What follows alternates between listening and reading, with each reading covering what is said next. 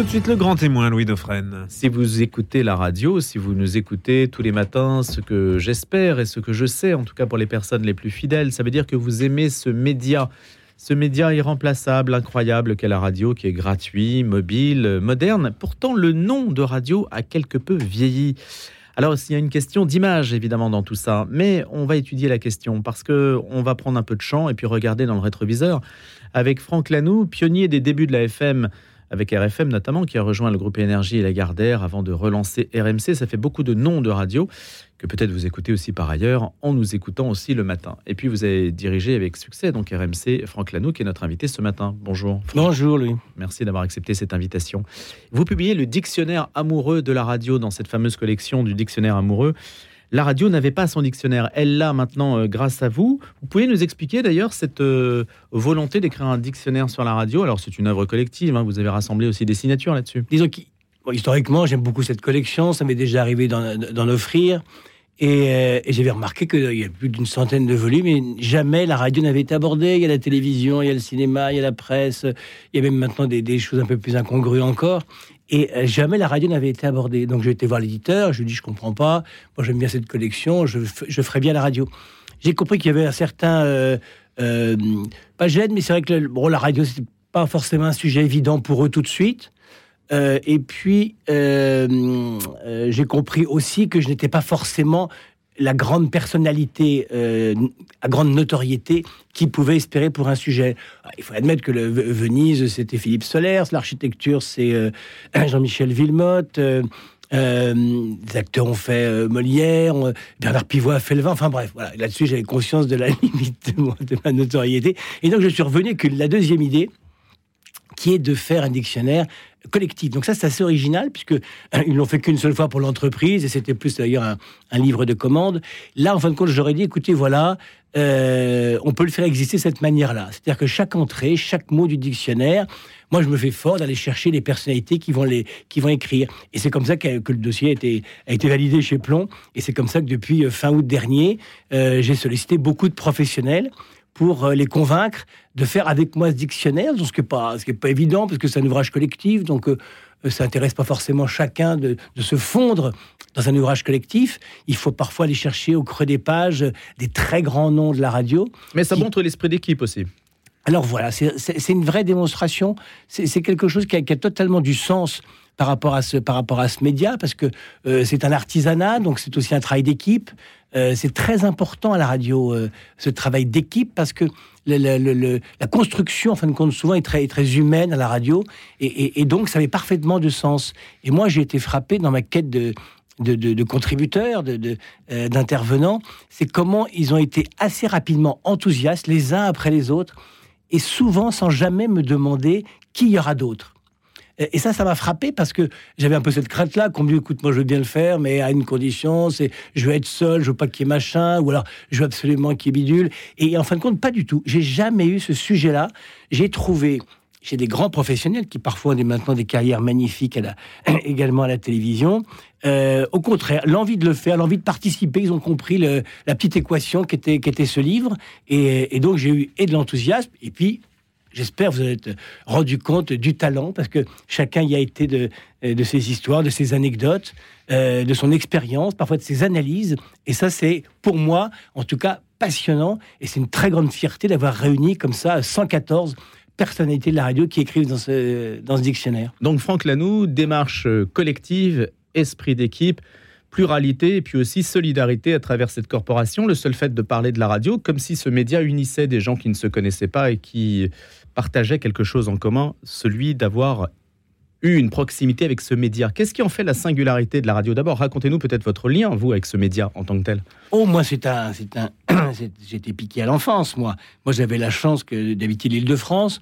À l'époque, l'activité radio n'existe bien évidemment que principalement en Île-de-France. Là, euh, dans les années 60-70, euh, les radios sont interdites en France. Il n'y a que les radios publiques et puis les radios privées, elles ont des émetteurs à l'étranger. Mais en effet, RTL, Europe 1, ont des studios sur, euh, sur Paris. Et donc moi, mais, euh, ma mère m'emmenait euh, voir des émissions en public. et, donc c'est comme ça que j'ai découvert ce monde un peu, un peu merveilleux, un peu magique. Donc j'ai continué à faire ce, régulièrement des visites après seul à RTL. J'ai visité les de la radio. Enfin bref, tout ça, c'est un monde qui, qui, m'impressionnait. Et, et puis j'ai la chance surtout d'avoir 20 ans en 81. Et donc, je me fais embarquer par la vague FM. Je préfère tout arrêter et, profiter de cette vague-là. Alors, j'ai beaucoup de chance. Je tombe sur un des grands acteurs de l'époque, qui s'appelait, qui s'appelle Patrick Meyer, qui avait lancé RFM, qui avait lancé RFM un peu trop fort parce que là, il avait mis un très gros émetteur euh, sur le plateau de Vélizy qui arrosait vraiment l'île de France, euh, en gros de, Chartres au nord de l'Oise. Donc, donc vraiment, c'était un peu trop puissant à l'époque. Euh, le président Mitterrand est à peine élu, il n'y a pas de loi, il n'y a pas de haute autorité, ça va un peu trop vite, un peu trop fort. Il met de la publicité à l'antenne et ça lui est reproché. Et en fin de compte, la radio va être brouillée. en attendant précisément qu'il y ait une loi, qu'il y ait une haute autorité qui régule tout ça. C'est la radio qui va être brouillé par, le, par le pouvoir. Invraisemblable. Hein. Invraisemblable. Et donc, une des premières décisions de la haute autorité de l'époque, c'était d'arrêter le brouillage d'RFM. C'était très symbolique. Et, mais entre-temps, cette radio s'était fait doubler par d'autres qui avaient pris la place. Toujours été compliqué après pour, pour RFM de, de reprendre une position de, grand leader, même si c'est une radio qui marche très bien maintenant. Et, euh, et donc, ça a été ma première expérience. Et puis après, j'ai enchaîné avec Énergie. Là, j'ai rencontré Jean-Paul Baudecroux, qui, j'imagine, avec beaucoup d'inconscience, euh, m'a envoyé euh, lancer Énergie à Toulouse. J'avais 23 ans. Et puis, et puis mon patron, c'était Alain Veil, qui lui en avait 24 qui était en train de construire le réseau énergie. Et donc, très vite, il m'a fait remonter à Paris. J'ai fait tous les lancements des, des, radios énergie jusqu'au début des années 90. Et puis après, j'ai pris mon indépendance, j'ai travaillé pour d'autres groupes. J'ai travaillé aussi beaucoup à l'étranger. Moi, j'ai j'ai la chance de pouvoir euh, restructurer ou lancer des radios en République tchèque, en Roumanie. Euh, je travaillé en Russie, un peu en Hongrie. Euh, et, donc ça, ça a été aussi une période passionnante. Et puis un jour, je suis à Bucarest. Alain Veil était encore chez Énergie. Il me raconte que il est en train de racheter RMC et puis il me propose de m'y associer. Et donc, c'est la création de Next Radio TV en 2000 on rachète RMC. Euh, et puis derrière, on va racheter BFM, créer BFM TV, euh, lancer RMC Découverte, lancer RMC Story, enfin ce groupe La saga RMC. TV qui, à partir du succès d'RMC, va permettre euh, le rachat des autres, la création de BFM TV, qui est devenu un phénomène pour les chaînes d'information. Et, puis tout ça a été cédé au, groupe, au Altis il y a quelques années restructuration capitalistique, la radio évidemment n'échappe pas à ces, réalités-là. Même si la bande FM aujourd'hui semble euh, vivre ses derniers instants, vous partagez ce point de vue, euh, Franck Lanoux c'est compliqué parce qu'en fin de compte, la radio numérique euh, aurait dû être développée depuis, depuis bien longtemps. Moi, la, première expérimentation de radio numérique que j'ai vue, c'est le CSA nous avait emmené à Rennes pour aller voir comment TDF travaillait sur ce, sur, ce sujet-là. Tout a été numérisé dans, dans le monde, et c'est vrai qu'en France, la radio est à la traîne. Donc le DAP+, ça y est, a trouvé des solutions. Il faut admettre que le sujet avait été plutôt mal posé pendant des années, qu'il est maintenant bien posé par, par l'ARCOM. Alors il faut peut-être préciser pour ceux qui nous écoutent, le DAB+, hein, la plupart des gens ne savent pas ce que c'est. D'accord, alors excusez-moi, l'AFM est un moyen de propagation euh, euh, analogique, c'est-à-dire qu'on utilise des émetteurs, des ondes hertziennes, et puis les récepteurs essayent de récupérer récupérer ces ondes. Et, on s'en rend bien compte souvent quand on est en voiture que parfois on perd une radio, mais on la perd pas totalement, c'est-à-dire qu'on commence à avoir euh, des petits problèmes de réception, etc. Et, donc c'est en effet pas très, pas complètement euh, fiable, on va dire, même si faut être clair, dans la salle de bain, dans la cuisine, dans la voiture, entre le domicile et le, travail, et puis le soir entre le travail et le domicile, la FM marche, marche très très bien. Et, donc c'est aussi pour ça sûrement que euh, ce, mode de transmission n'a pas été numérisé. Et puis depuis quelques années, on a développé cette technique numérique, c'est-à-dire qu'on utilise toujours des émetteurs, des ondes, sauf qu'au lieu d'essayer de récupérer les ondes comme on peut, bah là on transmet vraiment un code numérique parfaitement décrypté à l'arrivée, et donc on a une qualité optimale de réception. Et un territoire plus étendu. Et alors c'est là où en effet, alors là, ça discute un petit peu parce que quand vous êtes en analogique, en FM, on perd un petit peu, mais on l'entend toujours. Quand vous êtes en numérique, quand vous perdez, vous perdez totalement, puisqu'il y a une interruption totale, comme quand vous recevez un, fichier sur votre ordinateur. Il passe ou il ne passe pas.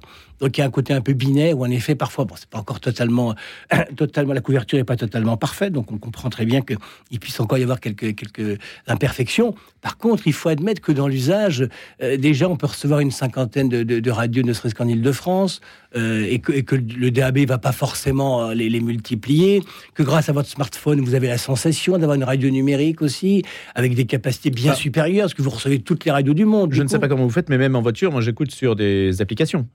C'est absolument. On n'est pas obligé d'écouter sur le DAB+. Absolument. Moi, je, moi, je fais la route souvent entre, entre Paris et, et, et ma campagne qui est dans le Lot. Et ben, euh, c'est plus facile pour moi d'écouter grâce à la 4G que grâce à la FM. Vous êtes près de Rocamadour, peut-être je suis encore plus au sud. Plus au sud.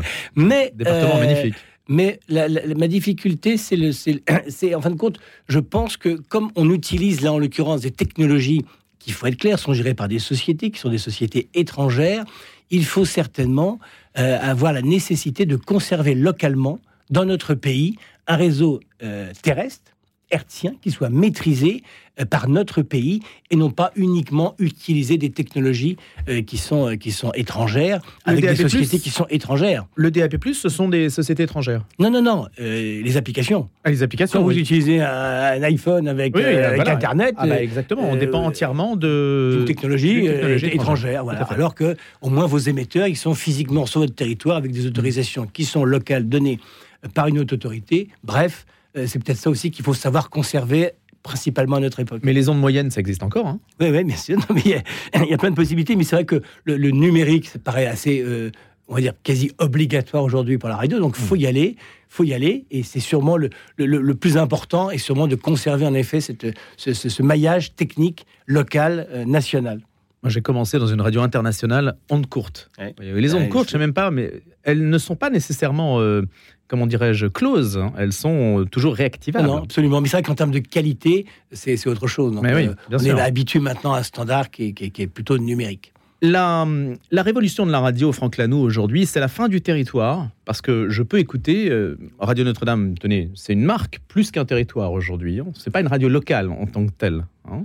Euh, je vous ai pas fait parler de Radio Notre-Dame, et je vous invitais pas pour ça d'ailleurs. Je vous invitais pour parler de la radio en règle générale. Mais ce qui euh, caractérise l'évolution, c'est le fait que on puisse écouter n'importe quelle radio de n'importe où. Absolument, mais c'est bon là aussi la technologie, il faut il faut suivre, il faut marcher avec. N'est pas tellement le choix en fin de compte. Donc il faut s'adapter. Ah ben oui, c'est sûr. une révolution, même pour le média radio en particulier. C'est la radio, elle est quasiment les, toutes les vertus du digital depuis depuis 60 ans. Le transistor est, est une invention extraordinaire. Elle donnait aussi cette un, un produit dématérialisé, un petit peu comme le, comme le digital, elle fonctionne en mobilité, elle donne cette impression de gratuité aussi. Donc toutes ces vertus-là qui sont propres euh, au, au digital, elles existent déjà pour la radio depuis, depuis longtemps. Il y avait aussi une vertu qui est le seul média qui se produit en direct, qui vous accompagne, qui rythme votre vie. Un petit peu aujourd'hui, comme le digital, comme votre smartphone, comme les réseaux sociaux, qui vous donnent cette impression de direct. Et donc, il faut admettre que le- le- le- la radio avait toutes ces qualités-là et qu'aujourd'hui, avec ces évolutions technologiques, je serais presque tenté de dire naturelles, eh bien, la radio, elle partage ce territoire-là. Elle était exclusive sur la manière de rythmer votre vie. Euh, il est 14h, mais il est 14h, il fait beau, il fait beau. Mais le flux, ça va continuer pour vous? Le flux en direct? Ah ben, je pense même que c'est une des plus belles vertus de la radio. C'est-à-dire qu'il Le podcast, le téléchargement ne va pas remplacer le flux. Non, parce que tout ça doit, doit, doit, doit véhiculer, tout ça doit, doit, doit fonctionner ensemble. Euh, la technologie vous offre cette liberté. Avant, il y avait la prise de rendez-vous. Donc avant, euh, si vous écoutiez absolument une chronique, et bien vous organisiez votre, votre douche le matin pour écouter absolument cette chronique et ne pas voir la chronique pendant votre douche. Euh, avant de plonger dans un parking, vous gariez un petit pas à droite pour attendre un flash à 14h ou, ou un rendez-vous que vous aimez bien.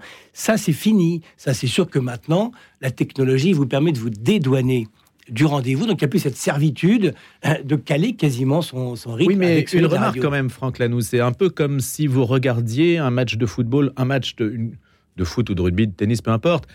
Quand vous le regardez en direct, quand l'événement se déroule, ce n'est pas la même chose que quand vous le visionnez et qu'il a déjà eu lieu. Bien sûr. Ça n'a rien à voir. Bien sûr, mais la, la- la Donc technologie c'est un peu la même chose là aussi. La, la technologie vous permet de tout faire. Là-dessus, vous n'irez pas contre ça. Donc, il faut faire avec. Euh, voilà, je pense qu'il y a des gens qui regardent des matchs de football en Mais le direct est irremplaçable. Ah bah, c'est sûr. Non, mais c'est sûr. Ah, parce C'est ça que que je voulais entendre en C'est fait. votre, c'est votre vie. Enfin, je veux dire, le matin, quand on se réveille, on est un peu différent que le soir quand on se couche. Donc, il n'y a rien à faire. Le- la, la- la radio, et je pense que c'est une de ses grandes vertus, même si on a fait le podcast, permet de tout faire. Je peux écouter ce que je veux, quand je veux, où je veux, c'est formidable.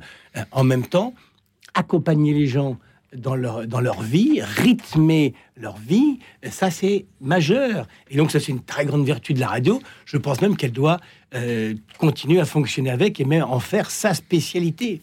Franck Lanoux, je suis à l'entrée de votre dictionnaire euh, amoureux de la radio, à l'entrée M, micro. Quoi de plus? euh, essentiel que le micro. C'est Pascal Pro qui a écrit la oui, chronique euh, micro. C'est lui qui vous l'avait demandé euh, Absolument. C'est lui qui a voulu le faire sur le micro ou c'est vous qui lui avez Écoutez, j'ai appelé beaucoup de personnalités en même temps. Un des premiers qui a réagi, c'est Pascal, qui spontanément m'a dit je prends micro, qui était bien sûr un mot évident. Et donc, même pour être très précis avec vous, donc j'ai 114 contributeurs. Le premier contributeur de ce dictionnaire, c'était précisément Pascal avec le mot micro. Mais c'est un homme de télé aujourd'hui. Bien sûr, mais il fait, il, il fait de la radio aussi. Ça se brouille les frontières entre la télé et la radio. Alors oui, moi je veux pas dire que je suis un, un très grand, euh, euh, comment dire, euh, militant du, du mélange, parce que je pense que la radio a tellement de vertus par le propre son que là-dessus, vous avez lu le livre, il y a beaucoup d'acteurs du, du secteur qui parlent précisément de cette magie d'absence d'image. Voilà, l'absence de l'image animée. Bah, bien sûr, ça c'est un truc évident. Oui, sauf que là, vous êtes filmé. Oui, Même mais en radio, vous êtes filmé aujourd'hui. Là encore, c'est la technologie qui le permet aujourd'hui. On produit des images comme on produisait du son avant, que les images existent, il faut pas qu'il y ait de sujet là-dessus. Ce qu'il faut juste, c'est apprendre à faire les deux en même temps quand cela est possible. Moi, je sais qu'on a été, alors on n'a rien inventé là-dessus, ça a été fait bien avant nous, mais, mais c'est vrai qu'on l'a un petit peu organisé, parce que dans le cadre du développement de, de, de notre groupe, le fait de passer les émissions en radio en télé était assez naturel. Disons qu'au début, c'était un stratagème. Euh, Ça nous a permis, par exemple, en 2007, d'accueillir tous les candidats à la présidentielle sur BFM TV, ce qu'aucune chaîne d'information n'a pu faire à l'époque. Et nous, on l'a fait comment? Parce que notre interview du matin, l'interview radio du matin, eh bien, on l'a télévisée sur BFM TV. Et donc, ça a été plutôt un stratagème, en effet, de, de mélanger les images avec le son. Mais c'est On pas... veut de l'image, il y a un désir d'image très fort. Oui, euh, mais ça, bon, là-dessus, euh, les, gens ont le droit et là-dessus, vous accompagnez. Par contre, il n'y a pas d'obligation à produire toute la radio avec des images. Et là-dessus, moi, je, je, je, je marque-boute un peu parce que ceux qui considèrent que la radio est devenue le son de la télé, euh, c'est une faute lourde par rapport, par rapport à, la, à la chance que nous offre ce média, précisément de ne pas avoir d'image. Donc quand on peut les produire, on est filmé, il y a des interviews qui sont filmées, des émissions qui sont filmées, c'est pas un sujet, il faut que les gens voient les images. Là aussi, c'est ce que les gens, quelque part, demandent. Ils veulent les voir, entendre ce qu'ils veulent, quand ils veulent, où ils veulent, en direct ou en différé. Hmm. Bah, vous faites avec. Mais l'image peut écraser la voix aussi. hein. Mais C'est ça le problème de l'image, c'est qu'elle elle est avez- impudique, l'image. Vous avez des, des- des grands présentateurs de, de- de journaux télévisés qui vous disent que quand ils sont interpellés euh, par le public, on leur parle plus de leur cravate Bien que, sûr. de- que- que du contenu de leur journal. Donc là-dessus, à l'évidence, l'image est une dictature qui, euh, qui, qui rompt beaucoup de choses. Et, donc la radio, cette absence d'image, elle permet de produire très facilement le programme, en toute facilité. Enfin, c'est très simple de produire de la radio sans image. On arrive très décontracté, on se libère. Moi, combien de fois j'ai accueilli des, des invités qui sortaient du studio et qui regrettaient presque tout ce qu'ils avaient dit, tellement ils avaient été décontractés, libres, ce qui n'est pas le cas à la télévision. Ne nous lâche pas, notre fidélité repose sur la tienne. Il est certainement temps de te rendre hommage. Et ce livre regorge déjà d'un vocabulaire fourni pour prouver comment, grâce à toi, on entend, on sent, on voit, on touche et on déguste même. Organe des cinq sens, donc tu es bien incapable, bien incapable pardon, de limiter ton action à la seule vertu d'entendre, puisqu'à écouter, tu nourris l'être tout entier. De quoi s'agit-il? De l'oreille, bien sûr.